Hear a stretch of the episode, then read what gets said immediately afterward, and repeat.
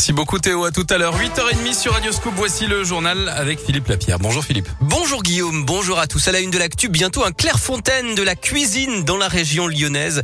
Emmanuel Macron a fait cette annonce hier soir en marge du dîner des grands chefs à la préfecture du Rhône.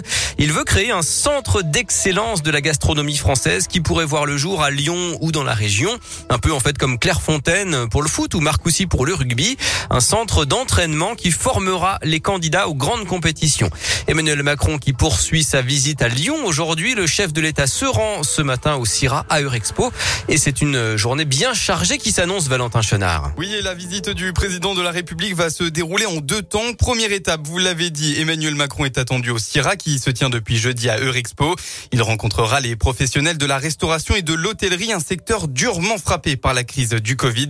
Selon l'Élysée, c'est l'occasion, je cite, de rappeler que l'État a été et sera aux côtés des professionnels, mais également de soutenir la mobilisation autour de la relance. Emmanuel Macron rencontrera ensuite les participants du Bocuse d'Or dont la finale se déroule aujourd'hui.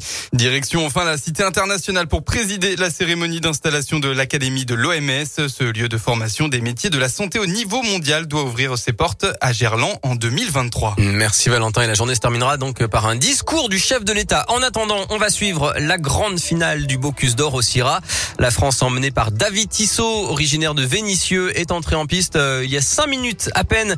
C'est parti pour 5h30 d'épreuve. David Tissot, un chef inspiré par Paul Bocuse, est donc forcément très ému de représenter la France dans cette Coupe du Monde de la gastronomie à Lyon avec la statuette du maître comme trophée pour le vainqueur. En tant que lyonnais, bien sûr.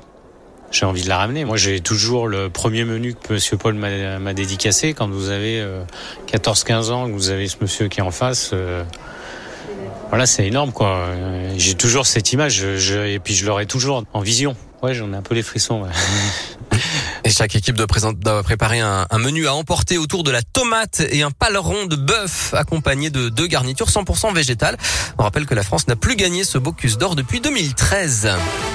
Dans l'actu, une enquête ouverte après les violences urbaines de ce week-end à Rieux-la-Pape. Une quarantaine de personnes ont perturbé un concert de rap. Plusieurs véhicules ont été incendiés et la MJC Autothème a été visée par des projectiles. Une marche blanche hier à Villefontaine dans le Nord-Isère. Un millier de personnes ont rendu hommage à Victorine un an après sa disparition. Jean-Jacques Céleste, réélu à la mairie de Chassieux. Il devance la liste de Sylvain Copona de 191 voix. Le scrutin de 2020 s'était terminé avec une égalité parfaite et avait dû être annulé pour des irrégularités et puis une sacrée facture. Le Covid aurait coûté à la France entre 170 et 200 milliards d'euros selon le ministère des Comptes publics.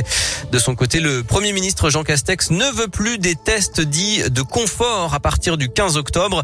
Les tests deviendront donc payants pour les non vaccinés sans ordonnance. Alors selon vous, les tests doivent-ils rester gratuits pour tous? C'est la question du jour sur radioscope.com plus fort que Bernard Hinault, Louison Bobet et Laurent Brochard. Julien Alaphilippe conserve son titre de champion du monde de cyclisme. L'Auvergnat est le premier Français de l'histoire à réussir le doublé. Il s'est imposé en solitaire hier en Belgique.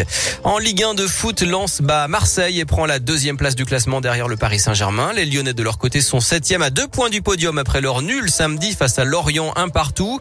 Prochain match jeudi, la Ligue Europa face à Brondby à l'OL Stadium et puis le derby dimanche à Geoffroy Guichard contre Saint-Etienne, bon dernier du classement.